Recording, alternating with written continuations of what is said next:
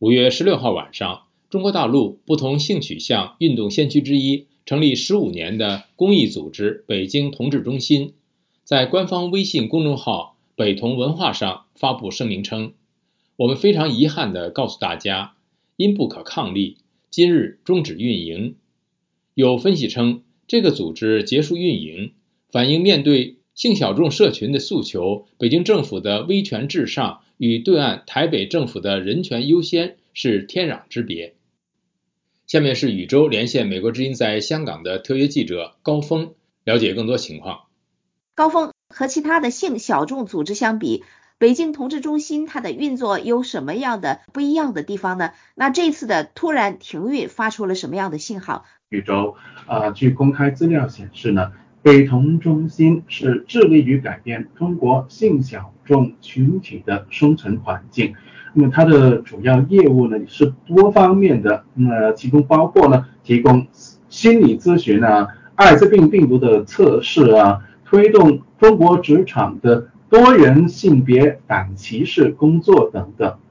呃，长期关注中国大陆性小众运动发展的国际立即行动。亚洲区方案主任吕新杰形容，呃，北同中心对于中国的性小众运动者来说呢，是别具意义的。那么，吕新杰对于这次北同中心突然停运，并不感到意外。有蛮多的，呃，中国的同志团体，其实他们在遇办活动之前，哈，都会遇到，嗯，可能是公安啊，或者是有人来警告他们说，哎，这个活动要取消啊。很让人担心的状况是，来劝说的人不一定会用很强硬的口吻，可是他常常会在一些言语之间去透露说，哦，我知道你做什么，或是有一些群组里面他们私下的对话。你就会很清楚的去意识到说，哦，原来我们的一些讨论啊，或是我们一些想准备筹办的活动，其实不是安全的状况，他们随时都在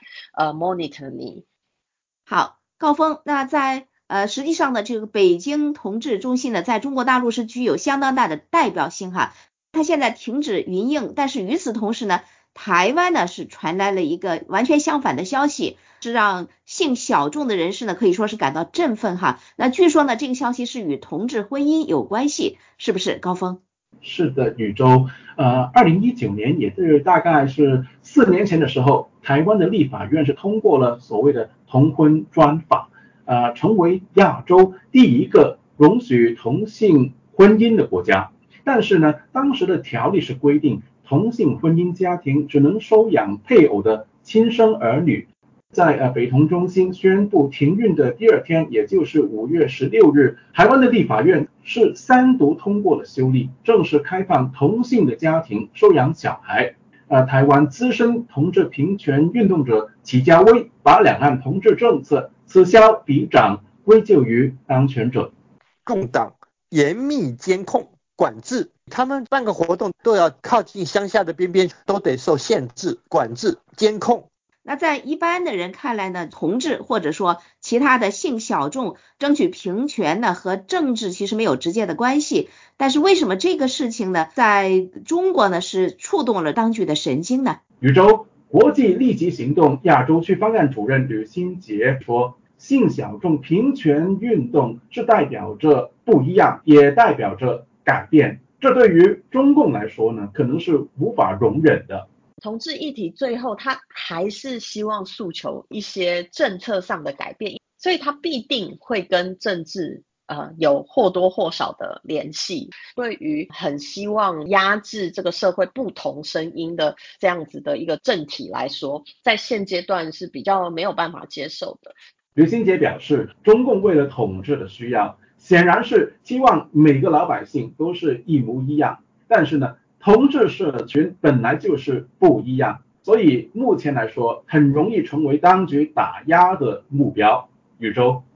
谢谢宇宙与美国之音在香港的特约记者高峰的连线报道。中国同性恋权益组织停运，令人遗憾但不意外。了解更多新闻内容，请登录 VOA Chinese 点 com。